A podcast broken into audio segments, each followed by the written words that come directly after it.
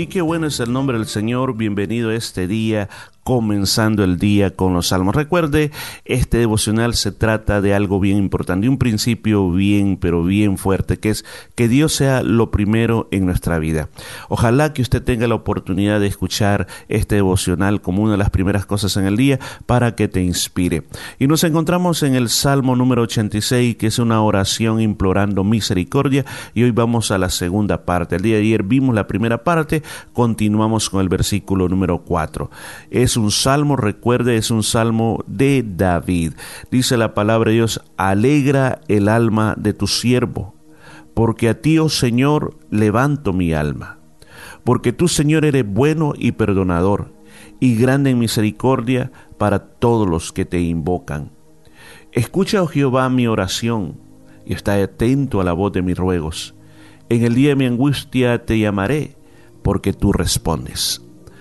Algo que comenzamos a enseñar el día de ayer es que este salmo es un claro ejemplo de cómo es la oración, de qué es lo que se dice cuando estamos orando. Una de las cosas que él pide es de que el Señor alegre el alma de David. O sea, cuando yo oro, ¿puedo pedirle eso al Señor? Sí. Ayer le enseñé que cuando hablamos del alma, estamos hablando de tres aspectos, de pensamientos, emociones y voluntad. Hay en la vida muchas depresiones, ansiedades que le roban la vida a la persona y no puede haber el gozo del Señor en los corazones si algo está pasando dentro de nuestra alma. Por eso es que el día de ayer hablamos de que David decía, guarda mi alma, protege mi alma. Y aquí está diciendo, alegra mi alma, alegra mi alma. O sea, David se sentía angustiado, como dijo el versículo 1, estaba afligido, se sentía menesteroso. Entonces dice claramente esta oración, Señor, dame de tu gozo. Hay una, una buena palabra, un texto que hasta se canta en corito, dice, el gozo del Señor es nuestra fortaleza. El gozo del Señor es tan diferente de, lo que, de la alegría que nos imparte las cosas que tenemos. La alegría y las cosas porque si tengo salud estoy alegre, si veo que todo está bien estoy alegre, si tengo dinero estoy alegre, si tengo amigos que me rodean que son muy buenos amigos estoy alegre. Pero ¿qué tal si de repente comienzo a perder todas esas cosas? ¿Podría continuar alegre? Yo creo que la alegría está muchas veces relacionado como una, como una respuesta emocional a las cosas que yo tengo y que yo considero dentro de mi alma que son satisfactorias. Pero el gozo, escúchame bien, el gozo es totalmente diferente. El gozo es un, es un fruto del Espíritu Santo. Nosotros lo encontramos cuando el apóstol Pablo habla en, el libro de los Gálatas, Gálatas capítulo 5, donde él habla acerca del fruto del Espíritu. Y dentro de los primeros está amor, gozo y paz. Es una de las bendiciones que el Espíritu Santo le da a la persona, tener el gozo del Señor. Y algo que el enemigo siempre trata de hacer es quitar el gozo, porque el gozo es una fuerza poderosa, es una gracia de Dios que te ayuda a enfrentar las diferentes circunstancias de la vida. Entonces dice, porque a ti, oh Señor, levanto mi alma. Esta, esta situación de levantar mi alma está refiriéndose que estaba esperando en el Señor. O sea, en vez de apuntar hacia el problema, en vez de apuntar a las circunstancias negativas, él está apuntando hacia el Señor. Y esa es una gran lección, es una gran enseñanza. Porque imagínense, usted está pasando problemas con alguien o con alguna persona, usted solo comienza a ver el problema y se olvida de lo demás. Es como la famosa ilustración de este profesor que le quería dar una buena enseñanza a sus alumnos. Él tenía un pizarrón de estos blancos que, se escribe con plumones, ya no se ocupan las famosas tizas o yesos, sino que tenía un plumón. Y entonces él vino y en esa gran pizarra blanca él puso un punto.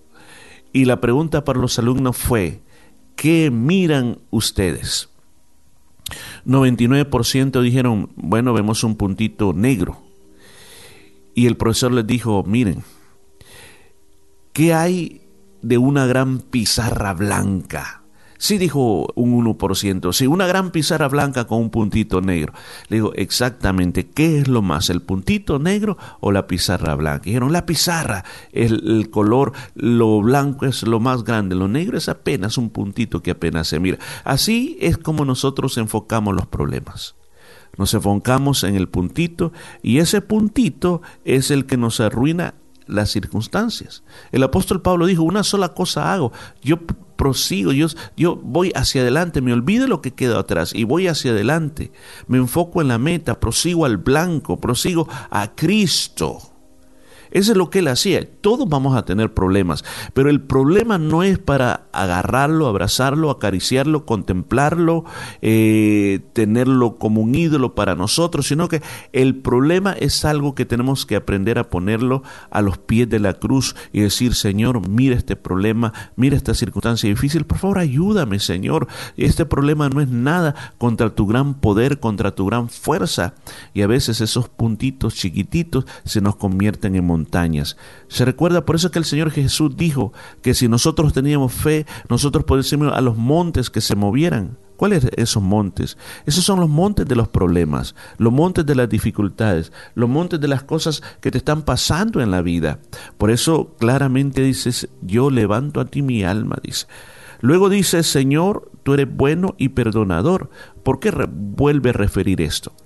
Porque muchas veces se cree tenemos la noción de que entramos en problemas, entramos en situaciones difíciles por la razón que algo malo hemos hecho. Por eso David dice, por si acaso, Señor, yo sé que tú eres bueno y perdonador. Por si acaso, Señor, yo sé que tú eres grande en misericordia para todos los que te invocan. Lo que está diciendo aquí claramente es de que Él dice, si yo he hecho algo malo, Señor, yo confío en tus bondades. Si he fallado contigo, yo confío en lo que tú eres. Vuelvo a repetir algo que dije ayer. Hay personas en esta vida que su corazón está totalmente lleno del mal. Hacen lo malo. Son irrespetuosos con Dios. Claro, cuando clamaren al Señor, Él no los va a oír. Ahora, Habrá momentos en que Dios lo rescatará de situaciones cuando vea que su corazón está arrepentido. Pero pongamos aquellas personas que hemos conocido al Señor, que escuchamos su palabra, y que quizás haya momentos en que no nos estemos portando bien. El Señor conoce lo que tú eres en realidad. El Señor sabe que no es que tu corazón esté pervertido, esclavizado por el pecado, sino que muchas veces el Señor sabe qué tan débil eres Qué tan débil eres que las cosas te, te hacen caer. Pero sabe que también eres bueno para arrepentirte. Entonces el Señor dice, escucha la oración, no importa la circunstancia que tú estés viviendo en ese momento. Mire, David sigue diciendo, Señor, escucha mi oración, escucha la voz de mis ruegos, porque te estoy rogando, Señor, para que tú me saques de esta situación. Cuando esté en angustia, Señor, te llamaré porque tú me respondes. O sea, hay una total confianza en que Dios le va a responder. Ahora, hay momentos que yo personalmente en la vida me he encontrado en circunstancias que son bien angustiantes. En esas circunstancias, yo no sé, a cada, cada momento que me recuerdo en el día, yo comienzo a clamar, a orar donde quieran que estén, porque yo quiero ver la mano de Dios metiéndose en esa circunstancia, viniendo en mi ayuda, viniendo en mi favor. Ahora, yo sé que muchas veces pasamos momentos de angustia, pero a veces es triste que lo último que hacemos es buscar a Dios. Buscamos cualquier otra situación, pero no buscamos que el Señor nos ayude a resolver esa situación.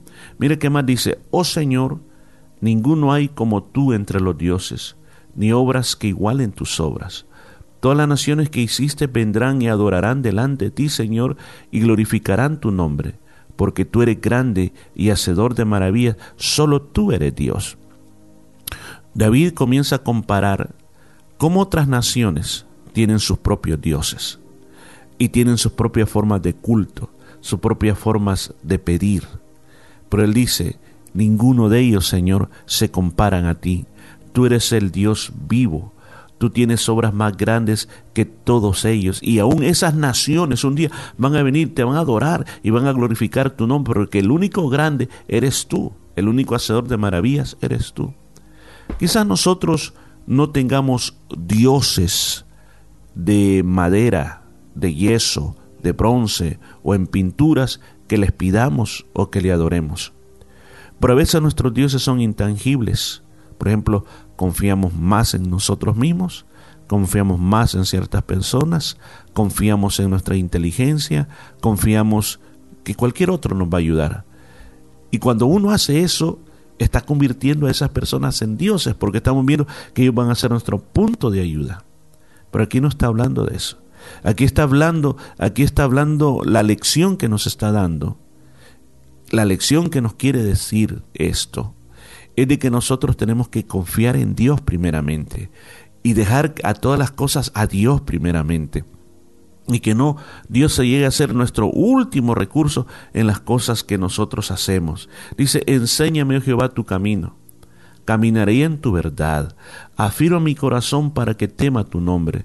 Te alabaré, oh Jehová Dios mío, con todo mi corazón, y glorificaré tu nombre para siempre, porque tu misericordia es grande para conmigo, y has librado mi alma en las profundidades del Seol. Aquí la oración está tomando un cambio. Y este cambio se torna en conocer, Señor, los caminos del Señor. ¿Para qué? Para andar en la verdad del Señor. Hay muchos tipos de caminos en la vida. Los caminos de nuestra propia voluntad, los caminos de nuestra propia sabiduría o los caminos del Señor. Lo ideal es caminar en la verdad del Señor. Lo que el Señor dice, eso es lo que se tiene que hacer. Yo a veces lamento que en las iglesias se predica el camino del Señor, la forma de vivir, la forma de pensar, es la forma escritural. No es la filosofía de un pastor, ni es el modo de pensar de un pastor que se transmite. Por eso se leen los versículos de la palabra de Dios y se estudian los versículos para entender exactamente qué es lo que Dios nos quiere decir a nosotros. Pero es triste, vuelvo a repetir, que nosotros como creyentes al final hacemos lo que nosotros queremos. A veces lo entendemos, a veces no queremos entenderlo para seguir insistiendo en nuestras propias conductas.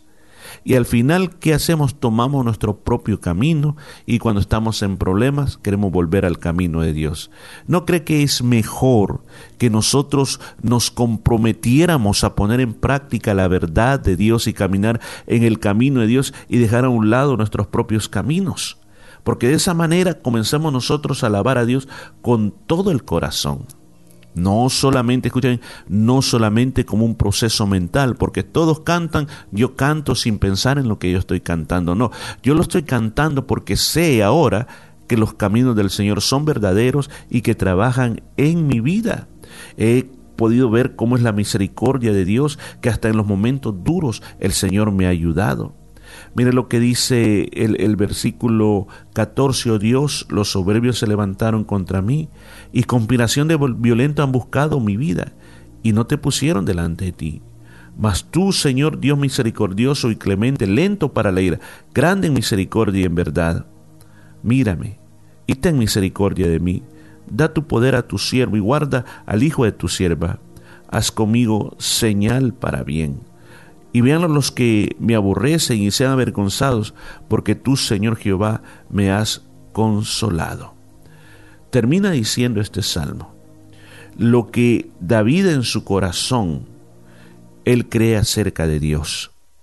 Aunque se levanten los malos contra él, aunque lo quieran destruir, aunque lo quieran eliminar de la tierra, él sabe que su Dios tiene mucha misericordia para él.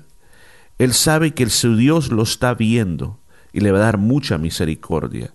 Él sabe que su Dios le dará poder, la habilidad, la capacidad de poder salir en esos momentos tan duros y que Dios también tendrá el poder de guardarlo en esos momentos. ¿No cree que aquí podemos reflexionar en nuestra vida cómo Dios no solamente dice le voy a quitar el problema, sino que dice que también te va a capacitar y te va a cuidar. ¿Para qué? Para que no vuelvas a caer en la misma trampa. Dices conmigo señal para bien. En otras palabras, yo quiero ser un testimonio. Yo quiero que todos vean lo que tú estás haciendo en mi vida para que así se avergüencen y vean cómo Jehová me ha ayudado y me ha consolado. Termino este día diciendo esto.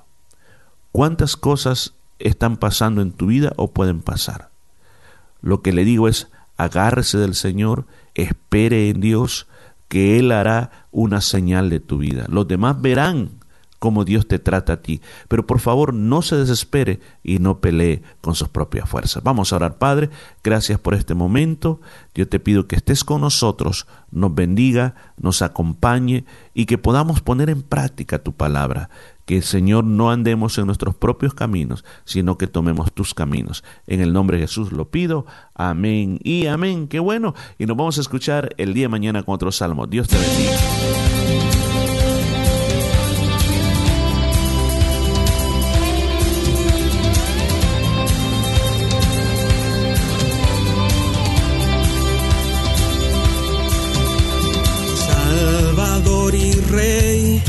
Infinito nos alcanzaste con tu amor.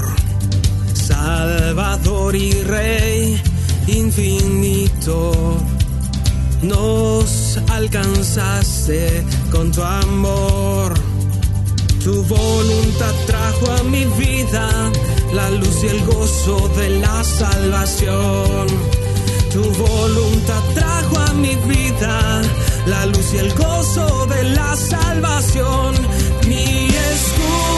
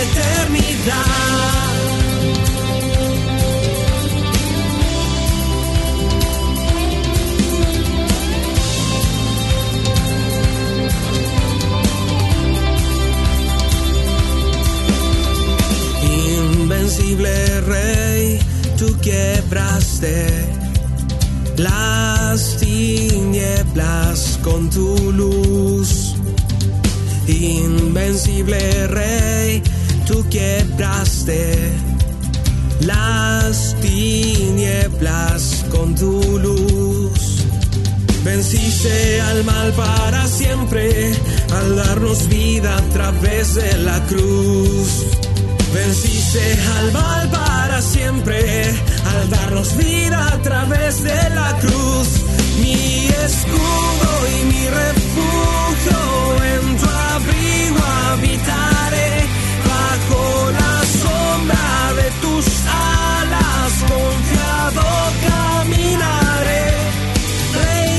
de